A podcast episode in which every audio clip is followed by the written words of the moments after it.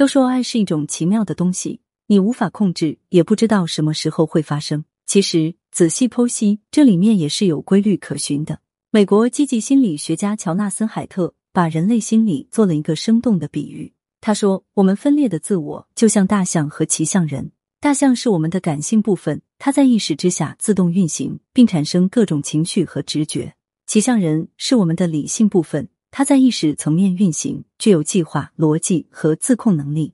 而爱本身也是一种心理活动，所以面对爱情时，男人的心里也会出现大象和骑象人。”想要抓住男人心，让他爱上你，为你付出，其实只需要搞定大象和骑象人就行了。那怎么去做呢？今天我们来重点讲大象部分。一、了解对方对女性的态度。学员柠檬找我做脱单咨询的时候说，他被办公室的总监给迷住了，还奉之为男神。可是柠檬刚到公司，对这位总监没什么了解，完全不知道对方喜欢什么样的女生，而且这位总监平时不爱说话。性情比较平淡，我让他先别急着表露心意，稳住自己冲动的情绪，先努力融入公司这个大集体，再融入男神的小圈子。一个男人的需求往往隐藏在他对一些事物的态度里。想知道男神喜欢什么样的女生，可以跟他们聊聊公众人物或电影、小说中的女性角色，问问他们喜欢谁、讨厌谁，以及为什么喜欢和讨厌，这样就能不知不觉知道他的需求，然后对症下药。每个人的情况都是各不相同的，可以去节目介绍里长按复制微信“恋爱成长零零五”和我聊聊你的具体问题，会给你更针对性的分析和专业的指导。也可以订阅公号“恋爱成长”，每周都有直播答疑和福利课程。我们在恋爱成长学会等你。那时候电视剧《知否》正在热播，同事们吃饭的时候也在聊这个剧，我就让柠檬问在座的几位男生对女主角明兰都有什么看法。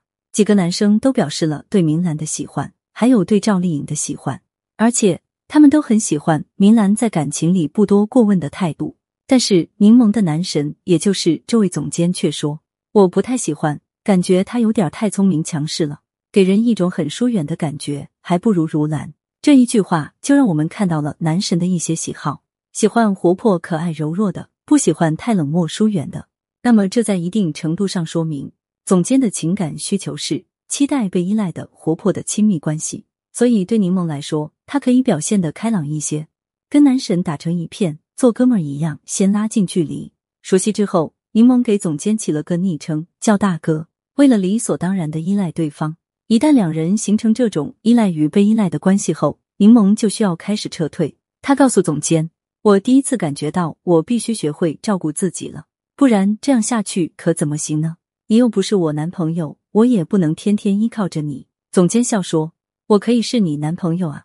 你看，有时候突破一层关系就这么简单。”二、满足男人的确定感。学员小曼说：“虽然我不知道他的需求到底是什么，但我知道任何男人都希望被夸奖。我使劲夸他肯定是没错的，但是怎么感觉好像没什么用呢？男人需要被夸奖、被崇拜，但有的男人喜欢被夸奖。”是因为他们需要一种确定感，千万不要直接夸奖男生。哇，你真的好棒，你太厉害了！这样的话，一次两次还管用，次数多了，就像敷衍和恭维话。